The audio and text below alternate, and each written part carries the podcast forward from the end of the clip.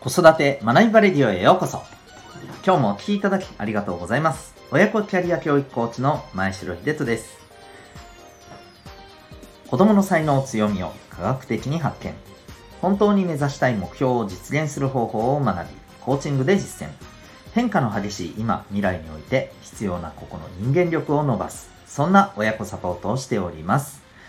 このチャンネルでは、共働き子育て世代の方を応援したい。そんな思いで子育てキャリア、コミュニケーションに役立つ情報メッセージを毎日配信しております。今日は第536回です。えー、褒めることの境目。そんなテーマでお送りしていきたいと思います。えー、また、この放送では毎日が自由研究、探究学習施設 Q ラボを応援しております。はい、ということで、今日の話ですけれども、まずですね、えー、皆さんご覧になったと思うんですけれども、WBC 侍ジャパン優勝おめでとうございます。いや、何の関係があんねんって感じかもしれませんが、実は今日の話にこれちょっと関係あるんですね。はい。ですけど、まあ、あの、はい。えー、とりあえずおめでとうございますということで言いたかったので言わせていただきました。で、えー、改めて今日の本題なんですけど、うん。えっ、ー、と、褒めるっていうことは、まあ、あの、いいのか悪いのか的ないろんな、まあ、あの、言われ方がありますけれども、それについてのちょっと僕の、そうですね、考えというか、えー、それをちょっとあの話していきたいと思います。お子さんに対してのアプローチとして、えー、何かしらご参考になればと思います。えっ、ー、とですね、まず結論から言うと、褒めるっていうことについて、えー、褒めて、え伸ばす、褒めて育てる。え僕はですね、これは、まず必要だと思います。ですが、どこまでやるかっていうところは、え見極めが必要だと思います。で、えこれについて、ね、やっぱりこの部分が、あのどうも、なんていうのかな、歪んで伝わってるところってあると思うんですよね。というのも、やっぱり最近のこの子育てに関する、まあいろんなね、あの、こうこういうことが大事です、こうするべきですみたいないろんなお話が出てて、記事が出てますよね、教育関係の方がね、えー、いろんな、まあ、あのー、意見をおっしゃっていて、もちろんこう参考になるところめちゃくちゃ多々あるんですけど、とにかく注意していただきたいのはですね、えー、全てパーフェクトではないということなんですよね。例えば、えー、褒めて伸ばすべきだっていう意見があったらもうじゃあひたすら褒めるべきだって 捉えてしまったり、えー、褒めて育ってるのはどうもあのそれはちょっと、よろしくないよって言われたらやっぱり褒めるのってあんまりよろしくないんだな いやいやそうじゃないよって話なんですよね。うんえー、やっぱりこう肝心なのはお子さんを見るっていうところにも尽きるんですけれども、えー、褒めるというところで言うとですね僕はまず最初はですね最初の段階では、えー、とにかく褒めるっていうのは僕めちゃくちゃ大事だと思います。理由は簡単。え、それに、えー、やっぱりこう乗っかって自信をつけていくからなんですね。これがないとまず、あの、前に進まないんですよ。努力もしないんですよ。取り組まないんですよ、そもそも。うん。だからこそ僕は、やっぱりまあ、あの、このスタートダッシュの自信をつけさせる意味でもですね、えー、とにかくまずは褒めるっていうところが重要だと思います。まあ、あの、褒めるのがダメだっていう人の、まあ、あの、理由としてですね、えー、要はこう、あの、なんて言ったらいいのかな、もうとにかく、えー、褒めちぎってしまうと、まあ、あの自分自身のことをこう見えずに、ね、客観的に自分を見えないまますごい天狗な人間になってしまうと。それはどうなんだと。褒めて育てるってやっぱ違うんじゃないのか。みたいなね、えー、まあそういう論調でおっしゃる方も結構ねあのいらっしゃるんですけども、うん、僕はあくまで最初はそこは必要だと思ってます。うん、でも、どこかでですね、やっぱり、えー、それだけじゃいけないなっていうところは絶対来るんですよね。な、どっかで絶対壁にぶつかってくるんですよ。で、壁にぶつかってきた時に大事なのは、えー、そこでね、うん、一生懸命その頑張っている、取り組んでるっていうことはもちろんね、あの、褒められるところだけど、でもじゃあこっから伸びたいんであれば、えー、やっぱり頑張り方を考えないといけない。今の自分自身の現状っていうのもしっかりと向き合わないといけない。その上で、えー、どんな風に、えー、自分が努力するのかっていうことをこう一つ一つここからはね戦略というところもね踏まえながら、え、やっぱり取り組まないといけないこれは勉強であろうと部活であろうとあのなんだろうと一緒だと思うんですよね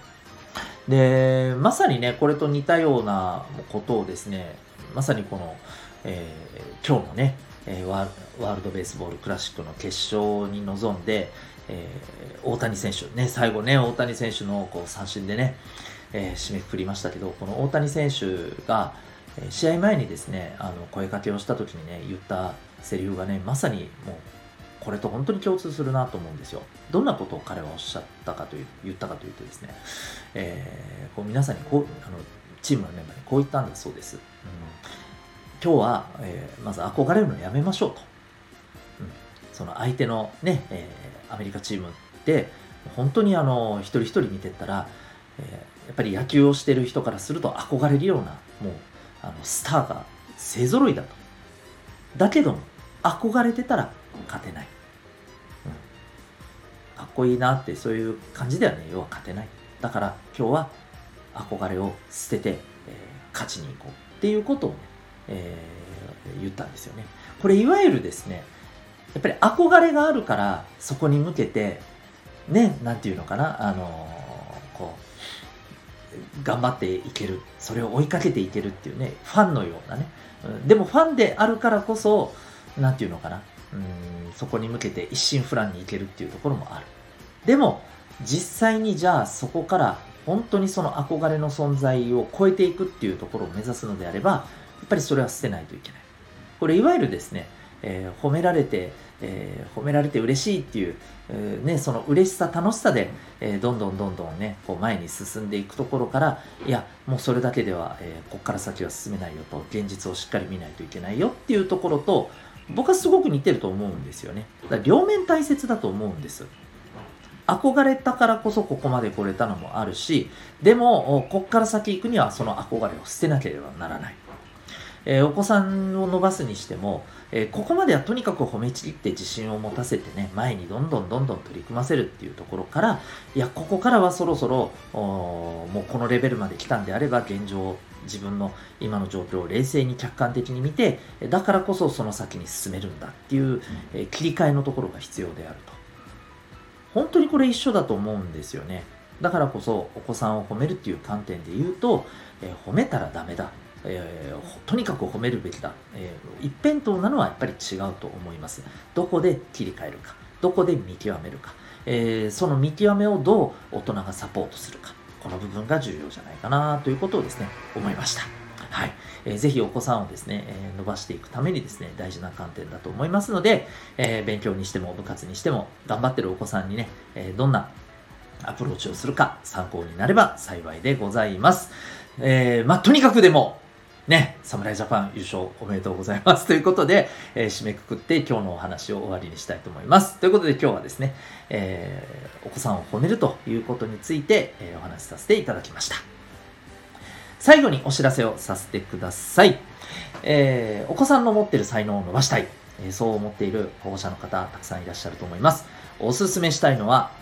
お子さんの生まれつきの脳の特性が科学的にわかる指紋の分析を受けていただくことでございます。えコミュニケーション、物事の考え方、五感の使い方、成長の仕方、えこういったことがですね、えー、脳の特性として指紋から科学的にかつ簡単に割り出すことができます。えー、日本にまだね、入ってきてそれほど間もないこのえー、驚愕のですね、えー、才能分析のメソッド、えー、オンラインでも、え対面でも、え全国どこからでも受講可能でございます。今、春休みということでですね、え通常週1であの限定2組でのセミナーをしておりますが、えちょっとですね、回数を増やして実施しております。直近で言うとですね、え24日、27日、そして29日、えー、開催予定でございます。詳細はですね、えー、ウェブサイトへのリンクを概要欄に貼ってますのでご覧になってみてください。それでは今日も最後までお聴きいただきありがとうございました。また次回の放送でお会いいたしましょう。学びようき一日を